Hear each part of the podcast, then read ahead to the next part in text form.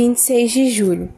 Estava com tanta fome devido ter levantado muito cedo, fiz café, mas fiz mais café. Depois fui lavar roupa na lagoa, pensando no Departamento Estadual de Saúde que publicou no jornal que aqui na favela do Canindé há 160 casos de doença positivos de doença de caramujo, mas não deu remédio para os favelados. A mulher passou o filme com a demonstração da doença do caramujo, nos disse que a doença é muito difícil de curar-se.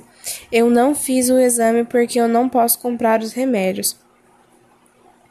Mandei o João ir ao senhor Manuel vender os ferros e fui catar papel. No lixo do frigorífico minha tinha min, muitas linguiças.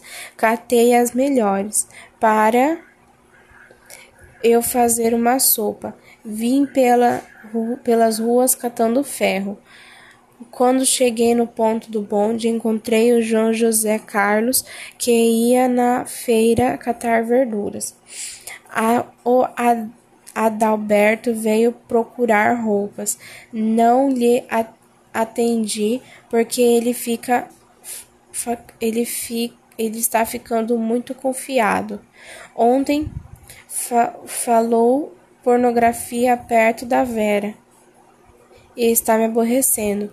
O senhor Manuel chegou, deu-me oitenta cruzeiros e eu não quis pegar.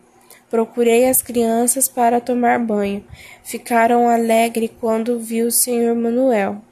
Eu disse para o senhor Manuel que ia passar a noite escrevendo. Ele despediu-se e disse: Até outro dia. Nossos olhares encontraram e, ele, e eu lhe disse: Se você não voltar mais aqui, vê se não volta mais aqui. Eu já estou velha, não quero homens.